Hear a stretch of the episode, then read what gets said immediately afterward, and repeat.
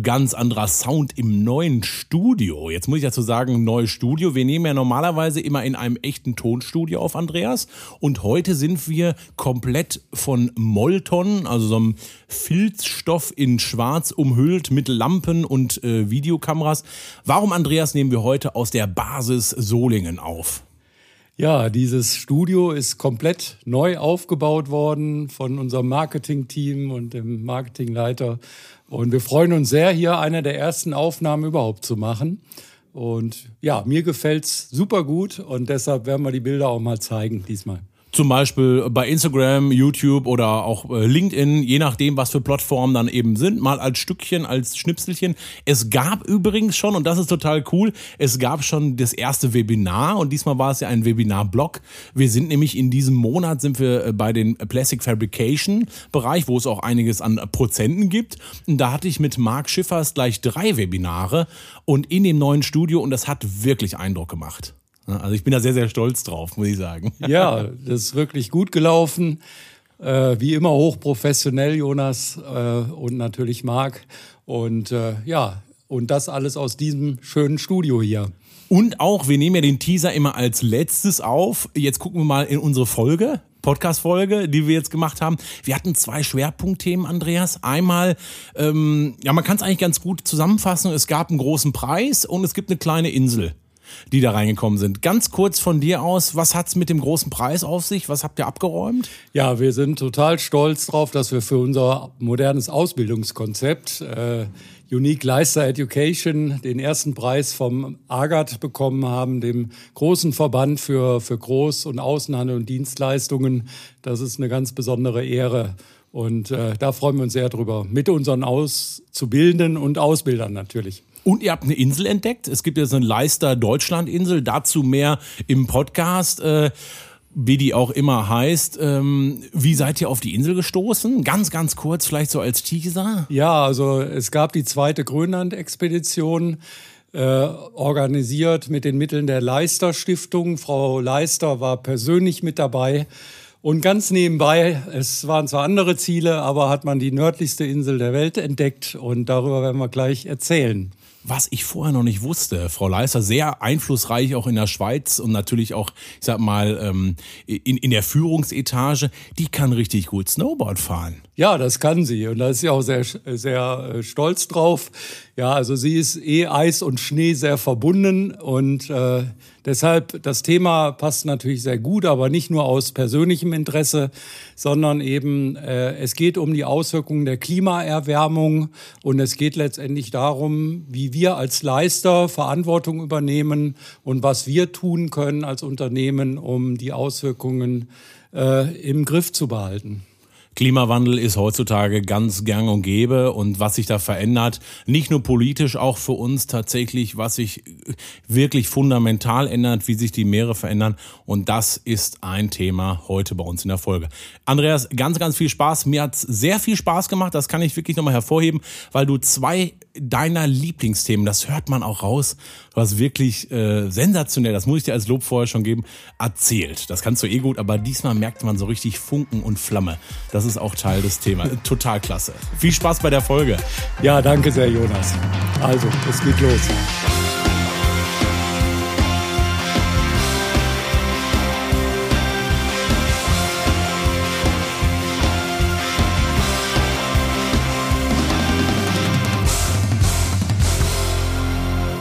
Herzlich willkommen zum Leister Deutschland Podcast. Und wir haben eine neue Folge und gegenüber steht der Geschäftsführer von Leister Deutschland, Andreas Ziller. Andreas, ich grüße dich. Ja, hallo Jonas. Andreas, äh, Butter, beide Fische. Ihr habt einen Preis abgeräumt und ja, der sieht auch noch ganz cooles, cool aus. Der Titel ist Tu Gutes und sprich darüber. Äh, ja. was habt ihr für einen Preis abgeräumt? Ja, wir haben einen Sonderpreis bekommen für unser Ausbildungskonzept vom ähm, Verband für Groß-, Außenhandel und Dienstleistungen. Eine Organisation mit 600 Mitgliedern, 40.000 äh, Mitarbeiter, die bei den Unternehmen beschäftigt sind. Und äh, wir sind riesig äh, stolz darauf, dort den ersten Preis 2020 bekommen zu haben. Und er würde uns kürzlich verliehen. Preis, äh, Sonderpreis, in was für eine Kategorie habt ihr das gewonnen oder wo wart ihr ganz besonders? Ja, wir haben ähm, ja ein besonderes Ausbildungskonzept. Wir hatten das schon mal in einem der ersten Podcasts mit unserem Auszubildenden Leon angesprochen, die Unique Leister Education. Und dieses Konzept war eigentlich ausschlaggebend äh, für die Jury äh, des AGAT, äh, uns auszuwählen unter, unter namhaften Unternehmen. Das Konzept möchte ich gleich noch einmal mit dir genauer analysieren. Ähm, mich interessiert vor allem auch, wo das so Hand und Fuß hat, ne? weil das ist ja immer was, was auch so ein Kriterium ist, warum man euch auszeichnet. Aber jetzt mal äh, nochmal zurück. Ihr habt den bekommen. Wie kann ich mir das vorstellen? Also äh, man kriegt ihn dann per Post oder äh, wie sieht das Ganze aus?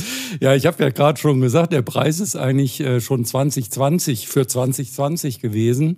Aber aufgrund der Pandemie äh, konnte der uns tatsächlich erst kürzlich, also am 1. September, offiziell verliehen werden. Wir hatten eine kleine Veranstaltung, eine, einen Empfang ähm, im Arkadeon in Hagen, ein sehr schönes Tageshotel. Wir hatten die, ähm, die Geschäftsführung und auch einige Mitarbeiter des AGAD eingeladen, dorthin zu kommen. Und äh, ich hatte unsere Auszubildenden gebeten, sich selbst Gedanken zu machen, wie wir diesen Tag gestalten. Natürlich unterstützt von unseren Ausbildern und auch äh, von unserer Marketingabteilung. Und dann habt ihr, ich sag mal, einen Tag gemacht, so einen Festtag, wie man sich das wahrscheinlich vorstellen kann, und am Ende einen Preis bekommen. Ich sehe ihn bei dir im Hintergrund steht er, das ist ja, wie ein Pokal. So stelle ich mir den vor. Und ähm, dann habt ihr den bekommen, dann wurde ihr natürlich ein bisschen am Bauch auch äh, gepinselt, wie toll ihr seid äh, oder wie lief das ab? ja, es war alles andere als eine trockene Veranstaltung und das verdanken wir tatsächlich unseren Auszubildenden. Die haben, ich glaube, in etwas mehr als einer Stunde äh, tatsächlich äh, fast ihr ganzes Können gezeigt, schon das, was sie bei uns gelernt haben. Und das war wirklich sehr beeindruckend. Ähm, alle waren äh, sehr positiv auch überrascht, äh, wie das äh, ja hochprofessionell, muss man sagen, schon über die Bühne gegangen ist. Ne, es war mit Live-Vorführungen. Äh, unser Auszubildender Leon hat also mit dem Triak, mit dem Leister einen, äh, einen Schweiß gezeigt, einen Überlappschweiß, hat den präsentiert. Unsere Lea, die erst seit äh, vier Wochen zu dem Zeitpunkt bei uns war, hat, äh, hat einen Film äh, selbst kommentiert, die, den sie aufgenommen hat äh, mit einem unserer Verkäufer, wo ihr gezeigt wurde, wie man mit unserer schönen Seamtech ähm, schweißt. Und äh, das hat sie dann auch präsentiert. Ja, und das war also eben eine sehr, sehr lebhafte äh, Veranstaltung was man sonst vielleicht manchmal so kennt. Ich weiß nicht, ob sie das, ne, ich sag mal, auch runde Geburtstage, das sind ja Jubiläen oder auch äh, sonst andere Preisverleihungen sind manchmal schon ziemlich trocken. Ne? Da freut man sich aufs äh, Essen, äh, man freut sich, wenn das äh, dann auch vorbei ist, dann kommen viele Reden und so weiter. Ich höre schon raus, bei euch war es ein bisschen anders. Ne? Ja, genau.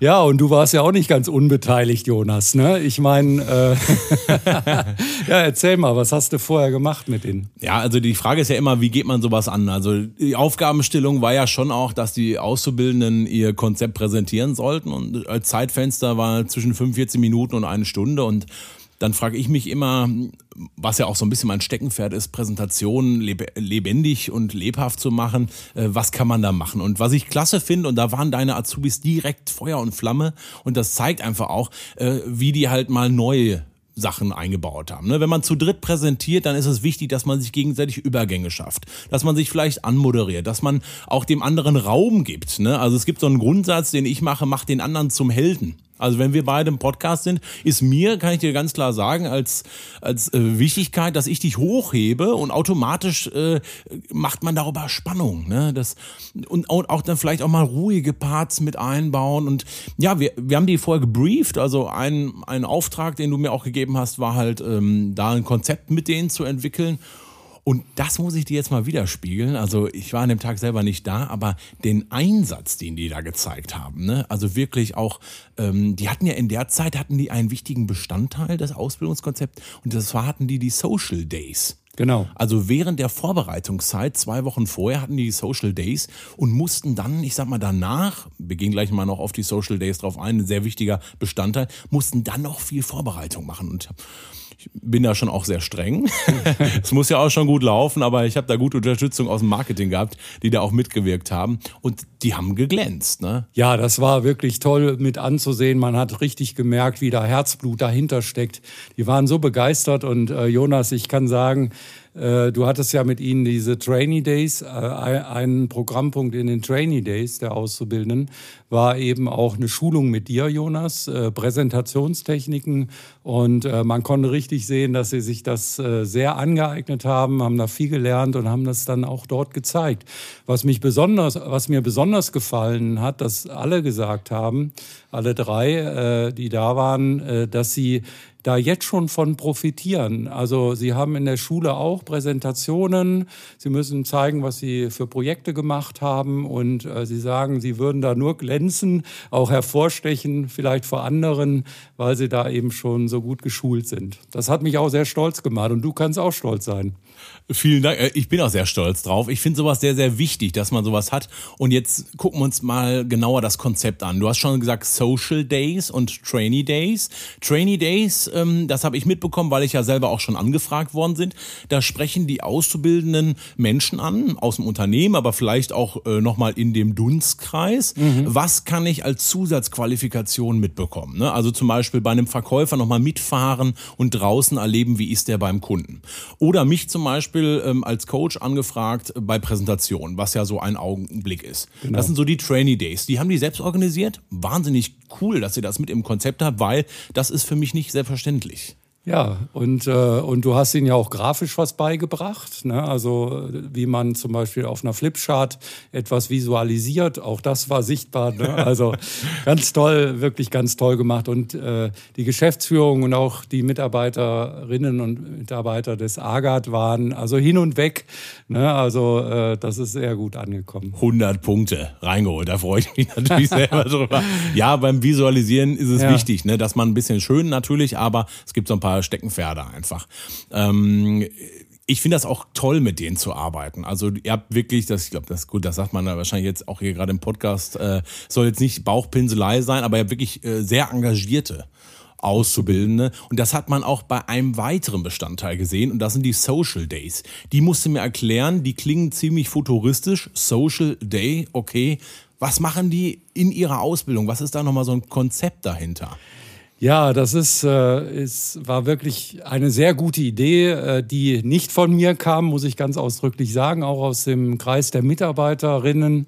Und ähm, es, äh, der Hintergrund ist dessen, dass wir sagen, ja, ähm, im Unternehmen, das hat auch immer was mit dem sozialen Miteinander zu tun. Es geht ja nicht nur um die Vermittlung fachlicher Kompetenzen, kaufmännischer Kompetenzen etc., sondern eben auch der Umgang miteinander. Und ich denke, wo kann man es besser lernen als in einer sozialen Einrichtung? Und ähm, da haben wir eigentlich zwei Fliegen mit einer Klappe geschlagen, wenn ich das so sagen darf, eben, dass wir etwas tun für eine soziale Einrichtung, die uns am Herzen liegt, als auch eben für die soziale Weiterentwicklung, soziale Kompetenz unserer Auszubildenden.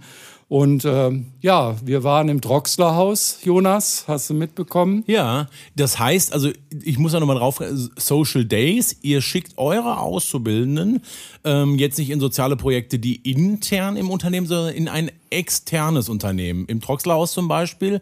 Ähm, wo einfach auch äh, Menschen wohnen mit äh, körperlicher und geistlicher Beeinträchtigung, die zusätzliche Förderung brauchen. Ja. Ne? Und dort waren Leon und Philipp und haben dort unterstützt, zwei Wochen lang. Zwei Wochen lang, ja. Und äh, wir haben natürlich vorher darüber gesprochen. Selbstverständlich ist das auch freiwillig. Ich meine, äh, nicht jeder ist, äh, ist für solche Aufgaben und Her Herausforderungen geschaffen.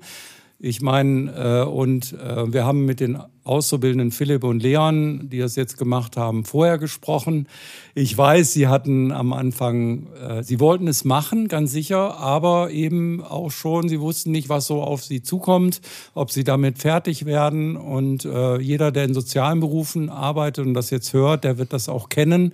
Ne? Man muss schon über seinen Schatten springen. Und ich muss ganz ehrlich sagen, äh, mir würde es genauso gehen, das habe ich den Auszubildenden auch gesagt. Auch ich würde nicht einfach so dahin gehen, ohne mir da was bei zu denken. Und äh, ich muss im Nachgang sagen, äh, beide, und das hat der Philipp da sehr schön präsentiert auf der Veranstaltung während der Preisverleihung, haben da sehr, sehr viel mitgenommen und, äh, und ich denke, das wird ihnen ihr ganzes Leben äh, begleiten, diese, diese Erkenntnisse und ja, ein Beitrag zu ihren sozialen Fähigkeiten. Ich finde das unglaublich wichtig, dass man eben auch diese Kompetenzen sammelt im Verlauf, äh, ich sag mal, seines Lebens, egal wann und wo man da steht. Ähm, denn leider ist es so, dass es in unserer Gesellschaft äh, wirklich nicht tagtäglich ist. Also ja. es ist einfach so, äh, klar, das kennen wir. Wir kennen, äh, wenn wir an Bahnübergängen sind, dass wir über so Huppel laufen, äh, die Menschen helfen, die das brauchen, aber wir haben es nicht tagtäglich. Ne? Und dafür ein Bewusstsein zu schaffen, wie andere Menschen in anderen Lebenssituationen ticken. Also äh, Hut ab, dass sie das macht. Also das ist wirklich eine besondere Fähigkeit, die die bekommen. Ja, genau. Ne? Und äh, es, es geht eben nicht nur um Profit äh, und äh, Umsatz. Äh, das ist, äh, ja, denke ich, deutlich an dieser Stelle. Ähm, es ist etwas für die Menschen. Hier arbeiten Menschen bei der Firma Leister. Und das soziale, die soziale Komponente ist ein ganz, ganz wichtiger Bestandteil für uns. Ihr habt bei eurem Konzept, und das ist auch so die Grundlage, habt ihr so drei Säulen. Die haben wir schon mal angesprochen in der Folge, können Sie gerne nachschauen, äh, mit Leon, ne, Leon Hiltrop, der da auch schon mit dabei war, der war sogar bei uns einmal im Podcast mit integriert.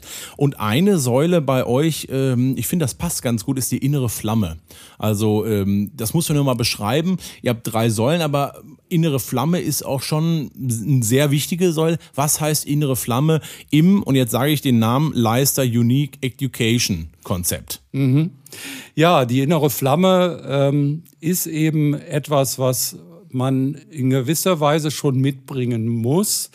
Ähm, was, wir, was wir machen hier mit unserem äh, Konzept, Ausbildungskonzept, als auch mit unserem Coaching-Konzept, Jonas, ne, das haben wir beide ja entwickelt, äh, ist eben die, die Haltung und die Professionalität. Ne? Die, äh, man braucht einfach eine innere Flamme um gerne in seinem Beruf zu arbeiten. Und wenn man das tut, wenn man sich damit identifiziert, dann stellt sich der Erfolg ja automatisch ein. Und das ist eine, einfach das Fundament erfolgreichen Arbeitens äh, und auch äh, äh das Fundament für ein gemeinsames, äh, für ein Miteinander ähm, im Team. Und äh, das haben wir erkannt, Jonas. Ne? Du weißt, äh, wir haben da viel drüber diskutiert im Vorfeld. Und was wir machen mit unseren Auszubildenden als auch unseren Mitarbeitern, diese Flamme, die ja schon da ist, dass wir da noch ein bisschen Sauerstoff reinpumpen, sozusagen bildlich gesehen, ne? damit die hell lodert ne? und die Leute wirklich für ihren Job brennen. Das ist natürlich äh, ja, das Ideal, was man erreichen möchte. Ist natürlich auch ein bisschen gemein für die Konkurrenten, die vielleicht auch bei dem Agat-Preis mit dabei sein wollen, wenn ihr da so ein pfiffiges Konzept dahinter habt. Ja, die, Jonas, ich würde die nicht als Konkurrenten bezeichnen. Ne? Die sind in ganz anderen Märkten unterwegs. Aber wenn du das natürlich auf den Preis beziehst, dann ja, kann man das so sagen. Ja, weil wenn man, wenn man merkt, wie die Mitarbeiter brennen für etwas, das, äh, das überstrahlt sehr stark. Ne? Ja, und man genau. wird angesteckt und dann, man geht damit rein. Ihr habt noch zwei weitere Säulen, die mit drin sind. Professionalität und fachliche Kompetenz als eine weitere Säule und Lebensziele, Ziele. Ähm, beschreibt mir das einmal ganz kurz vielleicht Ziele. Warum ist das ein wichtiger Bestandteil von eurem Ausbildungskonzept? Ja, äh, jeder Mensch braucht Ziele. Natürlich Ziele in der Ausbildung, Ziele, in der Persönlichkeitsentwicklung, äh, in seinem privaten und beruflichen Umfeld. Und es ist ganz, ganz wichtig, äh, gerade in so jungen Jahren, den jungen Menschen da zu helfen, wie, wie setze ich mir eigentlich Ziele? Wo sind die, die sinnvollen Herausforderungen? Denn da werden ja im Grunde genommen die Weichen gestellt. Ne? Man hat Ziele und dann ist ja die Überlegung, wie komme ich da hin? Ne? Das ist eben äh, wie bilde ich mich aus, wie bilde ich mich weiter aus, welche Kompetenzen muss ich noch erlangen. Ne? Und das sind alles die Dinge, die ja dahinter stehen. Und in Bezug auf das Unternehmen, die, der Weg zum Ziel ist ja die Strategie. Ne? Also es hat auch eine, einen Zusammenhang mit der strategischen Entwicklung wenn Auszubildende vielleicht auch später mal Führungsaufgaben übernehmen. Auch da ist es wichtig, dass sie ein Verständnis dafür haben, wie setze ich mir nicht nur selbst Ziele, sondern wie setze ich auch Ziele bei den Mitarbeitern, dass es motivierend ist, dass es auch erreichbar ist. Und das ist eben äh, der ganze Hintergrund dieser Sache.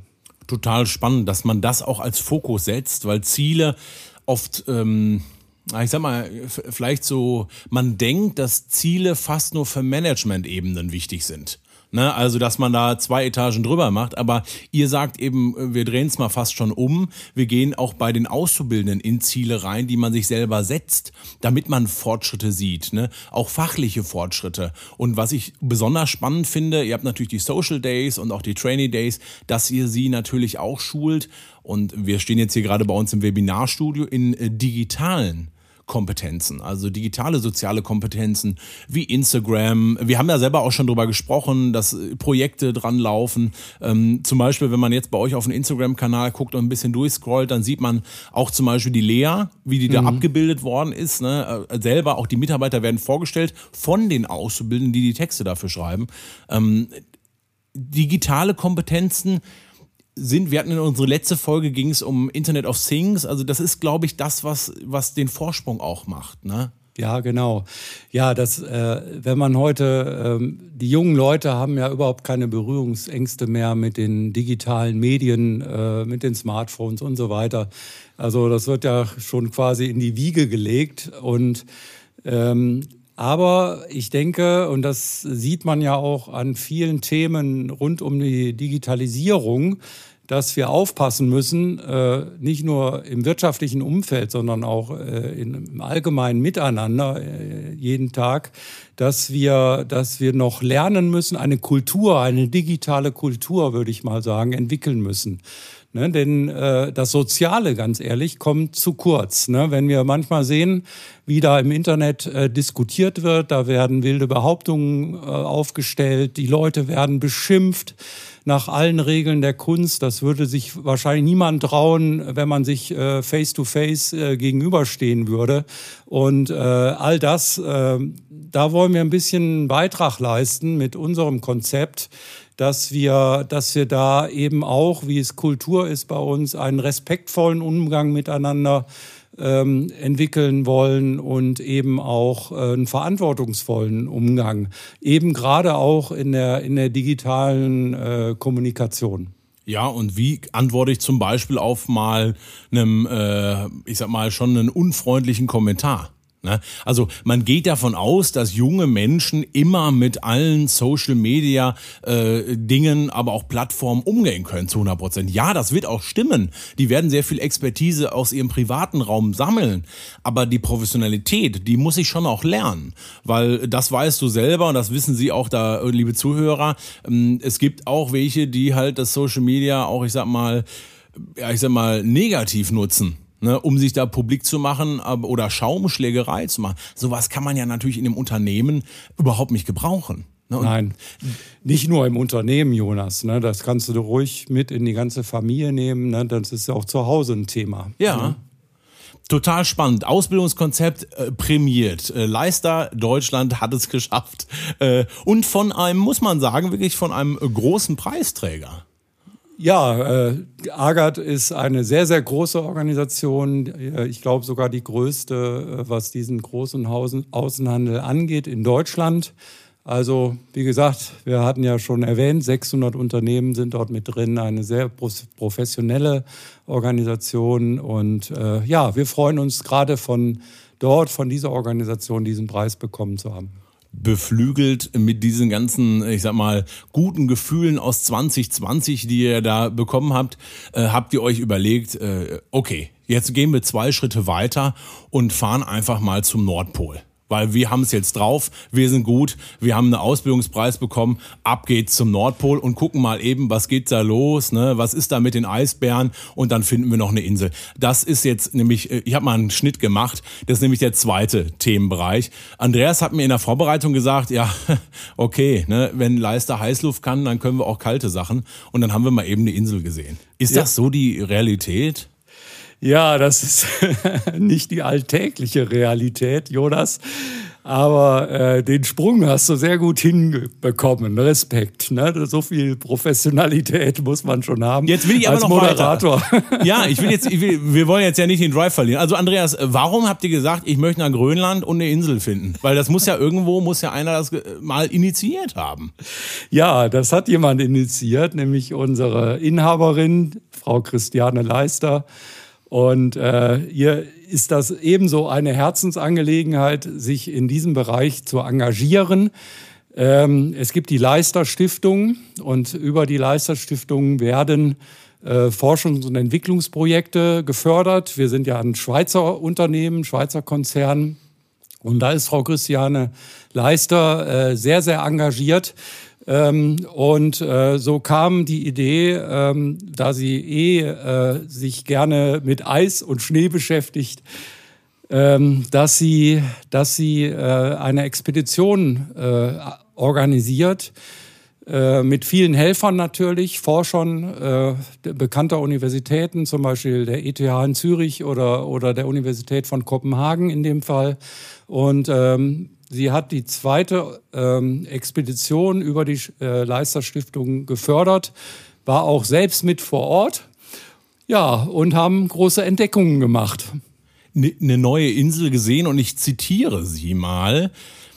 Es ist ein bisschen wie bei Entdeckern in der Vergangenheit, die dachten, sie wären an einem bestimmten Ort gelandet, aber in Wirklichkeit an einem ganz anderen Ort ankamen für mich ist das so ein bisschen Christoph Kolumbus. Ne? Also man fährt irgendwie Richtung Indien, kommt aber auf einem ganz anderen Kontinent raus und denkt sich, gut, das müssen hier Indianer sein, weil das irgendwie passt. Ähm, jetzt seid ihr, ich sag mal, schon heutzutage, äh, es gibt GPS, es gibt, äh, es gibt Weltkarten, alles ist eigentlich, auf der ganzen Welt muss doch irgendwo schon mal ich sag mal, von so einem Flugzeug äh, überflogen worden sein. Wie kann es denn sein, dass dann was Neues noch entdeckt wird? Das ist für mich erstmal unvorstellbar. Ja, das ist, äh, das war auch gar nicht Ziel der Expedition eigentlich. Ne? Also die Geschichte ist ja so, dass man, äh, dass man äh, eben in Grönland äh, die Auswirkungen der Klima Krise ähm, beobachten wollte, dort äh, Versuche vorbereitet und so weiter und so fort.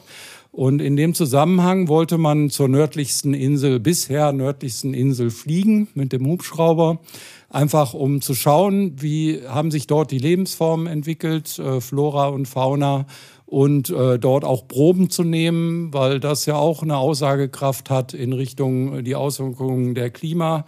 Äh, Thematik. Und äh, ja, dann ist man da hingeflogen mit einem kleinen Team, dem Hubschrauber. Frau Leister war da auch mit an Bord und ähm, hatte dann diese Insel, äh, so hatte man gedacht, gespottet, ähm, da mitten im Ozean vor Grönland, im nördlichen Teil. Und äh, ist dann, hat eine Insel gesehen, ist da gelandet. Man dachte, man ist dort. Ja. Ja, nur die Überraschung kam dann etwas später. Man war dann dort und hat ähm, eben Proben genommen ja, und dann äh, wurden diese Proben später ähm, untersucht, also schon nach der Expedition. Die Forscher haben dann nochmal äh, genaue Positionsbestimmungen gemacht, haben auch die Proben untersucht und äh, da kam man drauf, dass das gar nicht die Insel sein kann, die äh, man eigentlich anfliegen wollte, sondern eine ganz andere Insel. Und die Insel, die man eigentlich anfliegen wollte, die heißt, Andres, ich hoffe, ich spreche es richtig aus, Oodak. Und äh, die liegt aber 780 Meter südlicher als die Insel, die jetzt gefunden worden ist. Und was ich daran spannend finde, ähm, amerikanischer, äh, amerikanische äh, Insel. Hunter, also Inseljäger, die haben da eigentlich ausschlaggebend auch nochmal geholfen, weil die da wahrscheinlich nochmal geguckt haben, nee, das kann nicht sein, also die Koordinaten passen nicht und vielleicht auch die Zusammensetzung der Proben nicht. Andreas, wie heißt denn jetzt die neu gefundene nördlichste Insel? Leisterinsel. Sehr gut. Nein. Kurz und knackig auf Deutsch. Übersetzt heißt das dann äh, Kekertak Avanalek. Also das ist grönländisch. Ich glaube, das muss ich nochmal üben. Das heißt natürlich nicht Leisterinsel, um es gleich aufzuklären, sondern einfach in grönländisch die nördlichste Insel. Ähm, Kekatak äh, Avanalek, ich lese es gerade ab. Äh, ich, das ist für mich schon was, was gut ins Ohr geht. Kann man sagen, ja. Und äh, das ist also wirklich ein ungemütliches Fleckchen Erde. Und äh, du willst sicher wissen, da du immer alles genau wissen willst, wo die äh, Koordinaten sind. Ne? Andreas, stimmt. Wo sind denn die Koordinaten? Danke für die Frage, Jonas. Ich habe mich schon darauf vorbereitet. Das sind 83 Grad, 40 Minuten, 59,1 Sekunden Nord. Ne, das ist also die Breite. Ich schreibe mit, ja. Ja, und dann noch äh, 30 Grad, 41 Minuten, 52,2 Sekunden westlicher Länge das ist mein nächstes Urlaubsziel. Da habe ich mir gedacht, okay, und jetzt kleiner, kleiner ja. Hinweis, 60 mal 30 Meter groß. Das heißt, es würden äh, mindestens zwei oder drei Liegestühle, wobei wir mögen ja auch gerne diese nordische Kultur, also vielleicht sogar, ähm, äh, Andreas, hilf mir noch mal einmal, wie heißen diese, diese Sachen, die man sich so an der norddeutschen Küste hinstellt, wo man so geschützt ist, dann zieht man oben was rein, dann kann man sogar die Füße auf unbequeme Weise, weil ich so lange Beine habe, so leicht drüber baumeln lassen. Ja. Äh, äh wie heißen die nochmal? Ja, das sind Strandkörbe, Jonas. Stimmt. Und die könnten wir uns dann dahin fliegen lassen. Teuer ja. natürlich, ganz wichtig. Ja. Und dann sitzen wir beide dann, dann nehmen die nächste Podcast-Folge auf. Ja, so ist das. Ne? Wir bringen noch eine Gummipalme mit zum Aufblasen. Ja, und wir haben ja auch schon über das Iglu gesprochen. Ne? Ein Iglu müssen wir auch noch mitnehmen. Äh, auch einer der Podcast-Folgen, da wissen wir ja, wie man die jetzt baut. Ne? Ja, und ich würde, glaube ich, auch eine Schrotflinte oder einfach auch ein Gewehr mitnehmen, weil es ist schon, muss man sagen, da oben absolut kein menschenfreundlicher Raum. Es gibt dort und leben dort Eisbären. Ne, die kennt man sonst nur aus dem Zoo hinter der Glaswand, aber wenn einem so einer gerade vielleicht noch mit, mit Nachwuchs entgegenkommt, das ist äh, also wirklich nicht zu spaßen. Nein, die sind da sehr äh, in, in der Hinsicht gefährlich für den Menschen versuchen natürlich ihren Nachwuchs zu schützen. Und wir dürfen nicht vergessen, wir sind die Eindringlinge, die Eisbären wohnen da. Ähm, also darf man ihnen das nicht verübeln. Aber der Mensch muss sich natürlich schützen. Und äh, das ist ein wichtiger Punkt bei jeder Arktis- oder Antarktis-Expedition, eben, äh, dass man sich äh, und die Forscher schützt davor. Andreas, ich habe ein Buch äh, von dir bekommen, äh, Grönland-Expedition 2018. Da war Leister auch schon äh, mit dabei. Jetzt musst du mir mal erklären, was ist so der Antrieb von Frau Leister? Warum sagt die, ähm, es ist wichtig, dass wir auch dort, ähm, und Grundlagen sind meistens Klimaforschungen, dass wir dort Klimaforschung machen? Also es macht ja nicht jeder, der da hinfährt und es kostet sicherlich auch Heidengeld. Ja, das ist so. Äh, natürlich hat Frau Leister, ich erwähnte es schon, eine Leidenschaft für Schnee. Sie ist passionierte Snowboarderin, aber das reicht natürlich nicht aus als, auf, als Motivation, so etwas zu machen. Ähm, dahinter steht eigentlich das, äh, das soziale Engagement, das unternehmerische Engagement, auch Verantwortung zu übernehmen für das Handeln und Tun von sich selbst und auch natürlich unseres Unternehmens. Und der Hintergrund ist halt der, äh, wir haben es ja auch schon mal besprochen, wir haben es bei Leister mit heißer Luft zu tun. Heiße Luft ist, äh, ist wesentlicher Teil, eine wesentliche Technologie für all das, was wir tun, um die schönen Produkte herzustellen, die uns alltäglich umgeben. Und ähm, aber es ist halt auch eine Technologie, der, die sehr viel Energie verbraucht. Wenn die Energie natürlich ähm, auf fossilen äh, Stoffen basiert, also Öl und Gas, natürlich äh, gibt es dann eben auch eine CO2-Thematik. Und ähm, deshalb ist es eben auch wichtig für Frau Leister, zusammen mit den Forschern eben diesen Flecken zu erforschen, die Auswirkungen äh, zu erforschen um dann auch Rückschlüsse zu ziehen. Wie müssen wir uns strategisch als Unternehmen neu ausrichten, um eben ja. einen Beitrag zu leisten zum Schutz unseres Klimas? Leister ist weltweit in 110 Ländern mit zehn Landesgesellschaften weltweit. Also für uns, wir sehen das als auch als Aufgabe, wie es alle anderen auch sehen sollten, ähm, da wesentliche Beiträge zu leisten, um die Klimaauswirkungen ähm, ähm, zu stoppen. Und zum Beispiel eine Sache sind dann äh, Eisbohrkernuntersuchungen, die man machen kann. Und da habe ich ein spannendes Bild gesehen. Da ist ein äh, Mistral also eins von euren äh, Heißluftgebläsen mit drauf gewesen. Ähm, fand ich total gut. Also, dass man dort auch wirklich gesehen hat, äh, auch in eisigen äh, Klimaten funktionieren die. Ja, ja das ist auch eben äh, ja, Teil der, der Produktentwicklung, dass sie unter verschiedenen klimatischen Bedingungen natürlich zuverlässig arbeiten. Ja, das ist schon, das ist schon ein spannendes Thema. Ne? Und man muss sich mal, ähm, mal äh, vor Augen führen, man hat ja den angesprochenen Eisbohrkern. Das ist eine Möglichkeit, Aussagen zu treffen äh, in die Vergangenheit. Also ähm, wie, wie war die CO2-Konzentration beispielsweise? Ja, und man muss sich mal vorstellen, dass, äh, dass die vor 800.000 Jahren beispielsweise 35 Prozent niedriger war als heute. Mhm. Also es ist eine, eine sehr dramatische Entwicklung und äh, beschleunigt sich auch. Und auch die Methankonzentration ist 150 Prozent höher. Das geht natürlich einher. Methan hängt mit Lebewesen zusammen. Ähm, das hat nicht nur was mit den Menschen zu tun. Die Weltbevölkerung wächst, wie wir wissen. Ich glaube, wir sind neun Milliarden mittlerweile. All diese Menschen müssen ernährt werden. Äh, wir sind nun mal zum Teil Fleischfresser. Ich sag's mal so, so dass wir also auch Tierhaltung haben. Und das ist eben auch eben für diese Methanerhöhung äh, wesentlich. Also eine große Herausforderung, die größte Herausforderung der Menschheit. Wie gesagt, und wir als Unternehmen Leister wollen auf jeden Fall einen Beitrag leisten, um diese Temperaturerhöhungen zu stoppen. Alleine können wir es natürlich nicht, aber es gibt ja mittlerweile zum Glück viele Initiativen, um das äh, zu bewerkstelligen. Was ich ganz besonders, also ich finde es wirklich sehr interessant, Andreas, dass auch äh, Frau Leister dorthin reist und auch einen Fokuspunkt setzt, weil ich finde immer ein Grundstart von Entwicklung und auch Veränderung im, im Kopf bei den Menschen ist, wenn man denen das zeigt, wie es dort ist. Und alleine dadurch, dass jetzt die Wellen so hochgeschlagen sind, auch in den Medien, also das Thema von der Insel haben Sie vielleicht auch schon mal irgendwo gelesen, ähm, ist, finde ich, äh, sehr schön. Also finde find ich wirklich toll, dass man darüber nochmal merkt, okay, äh, wir legen jetzt ganz wichtig, auch gerade in den politischen Zeiten, Fokuspunkte auf Klimaentwicklung und da, dort wird auch geforscht. Ja, genau. Also dass es nicht unter den Tisch fällt, sondern Grundlagenforschung und auch weitergehende Forschung ist ja die Grundlage von Entwicklung. Ja, das ist, äh, man sieht auch das große Interesse daran. Ne? Also die, die Entdeckung der nördlichsten Insel war weltweit in der Presse. Da wurde in CNN drüber berichtet, in BBC, in der gesamten deutschen Presse gab es Artikel zu diesem Thema. Natürlich erstmal die Insel im Vordergrund, ne? aber wesentlich äh, wichtiger als die Entdeckung dieser Insel ist natürlich das, was daraus äh, resultiert.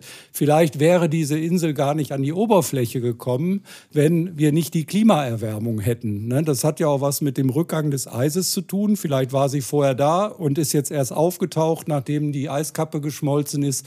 All das müssen wir natürlich äh, berücksichtigen.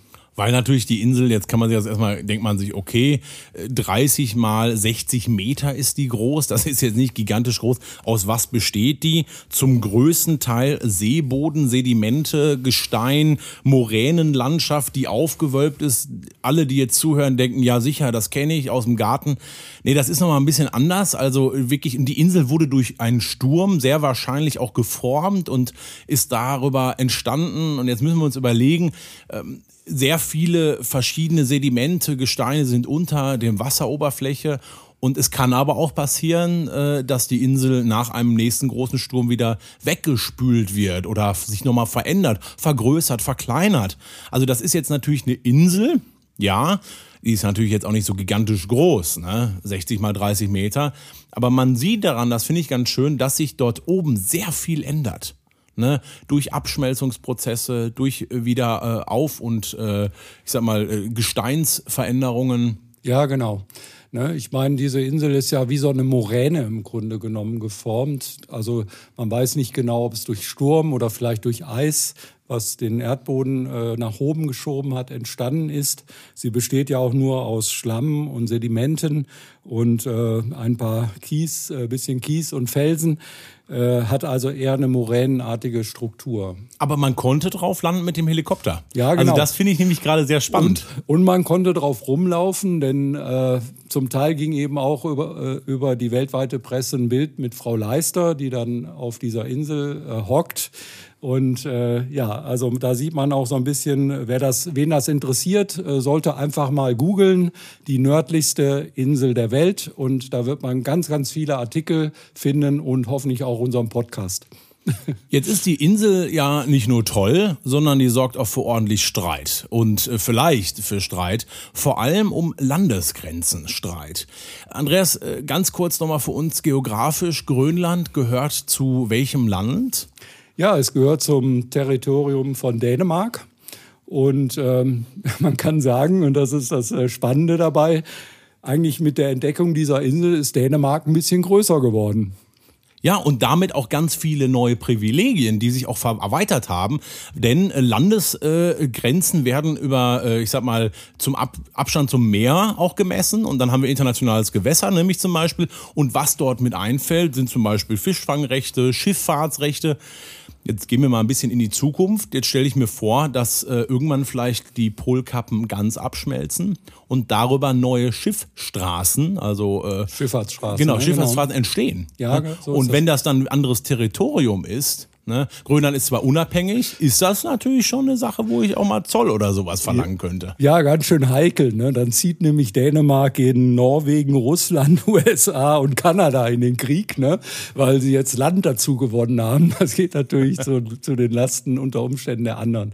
Nein, also ganz so schlimm ist es nicht. Ähm, ich denke, das ist gut nach internationalem Recht genehmigt. Ähm, und äh, da haben wir deshalb keine Befürchtungen könnte aber, egal wann es ist, weil natürlich auch dort zum Beispiel Bodenschätze mit integriert werden, könnte aber vielleicht mal ein Streitpunkt sein. Also das kann ich mir schon vorstellen, egal wie und zumindest, ich sag mal, Verhandlungsbasis. Ja, äh, man muss auch überlegen, wie geopolitisch, muss man sagen, wie wichtig Grönland auch gesehen wird. Ne? Zum Beispiel äh, der Präsident Trump wollte unbedingt äh, Grönland von Dänemark abkaufen. Also da ist, äh, da ist natürlich ganz schön Zunder auch dahinter. Und äh, ja, jetzt würde diese Insel vielleicht jetzt nicht zu Dänemark gehören, sondern vielleicht zu den USA.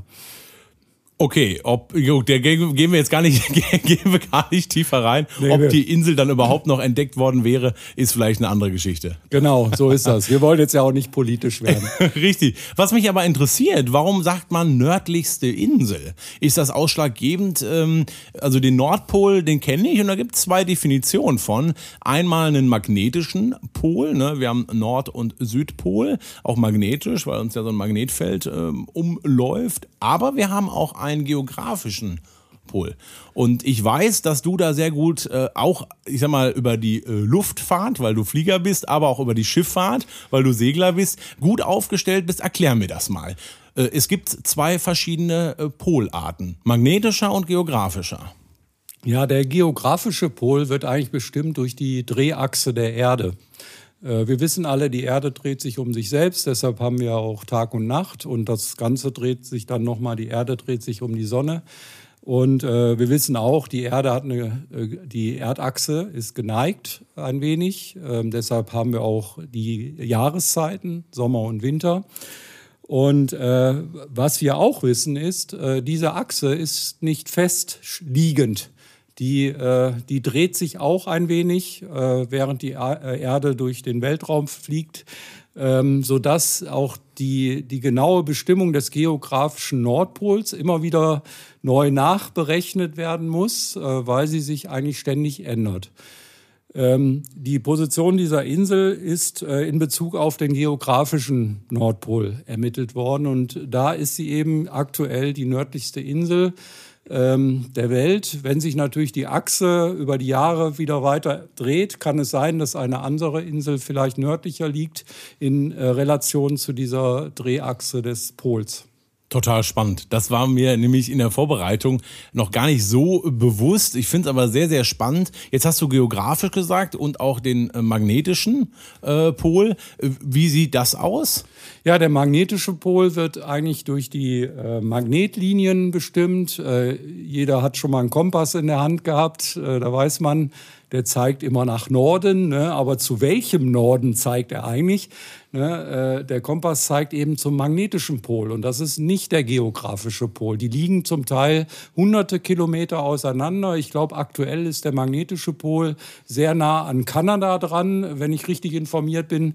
Und äh, auch das variiert wirklich von Jahr zu Jahr, sodass äh, die Veränderung, die sogenannte Ortsmissweisung, wie man auch sagt, sich äh, teilweise in den Regionen um mehrere Grad äh, verändern von Jahr zu Jahr, so dass das auch immer wieder neu bestimmt werden muss. Deshalb hat man zum Beispiel in Seekarten immer die, äh, die Veränderung pro Jahr mit drin als Ortsmissweisung und äh, um eben, dass die Schiffe nicht in die falsche Richtung fahren.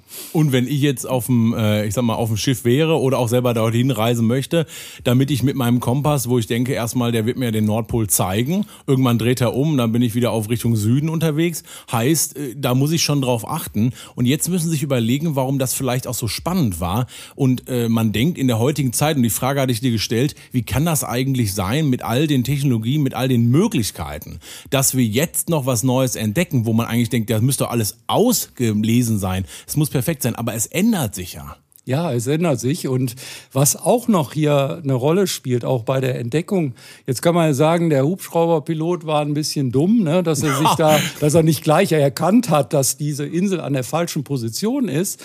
Man muss sich aber auch vorstellen, unser modernes Satellitennavigationssystem, ja bekannt als GPS, hat jeder mittlerweile in seinem Smartphone oder in seiner, seiner Smartwatch. Äh, auch da ist, äh, gibt es äh, eben Toleranzen äh, Abweichungen und äh, diese Abweichungen, muss man auch wissen, nehmen zum Pol hinzu. Mhm. Die Satellitenbahnen äh, des GPS-Systems sind nämlich äh, nicht auf diesen Pol optimiert, sondern eher in die in südlicheren Regionen oder nördlicheren, je nachdem, von wo wir kommen, vom Nord- oder Südpol, sodass also äh, auch das GPS-System im nördlichen Bereich, also zu den Polen hin, nicht mehr unbedingt die Genauigkeit hat, wie wir sie hier alltäglich gewohnt sind. Und dann findet man eben durch Zufall, was so komisch klingt, äh, klingt die nördlichste Insel oder übersetzt auf Grönländisch äh, Kekertak Avanalek. Ja, das hast du sehr schön gesagt, Jonas. Und gefunden auf der zweiten Expedition von Leister 2021 in diesem Jahr. Erst ein paar, man muss sagen, ein paar Wochen her. Andreas, ich fand's total klasse, dass wir heute diese spannenden Themen mit, drei, äh, mit dabei hatten, den Preis, den ihr gewonnen hattet und jetzt sogar noch Land, das ihr gewonnen habt. Äh, sensationell, muss man sagen. Und vielleicht gibt's irgendwann mal eine Niederlassung auf der nördlichsten Insel der Welt. Weiß ich nicht, wer dann da einkaufen geht, aber äh, warm will's einem vielleicht dort wirklich werden, weil es schon wirklich sehr kalt ist. Ja, das ist so. Man sollte ein Heißluftgerät mitnehmen. Immer ein Triak auf Tasche, ne? Steckdosen gibt's da oben bestimmt stimmt. Andreas, vielen Dank für die Folge. Wir sehen uns bei der nächsten. Mach's gut. Ja, Ciao. vielen Dank, Jonas. Tschüss.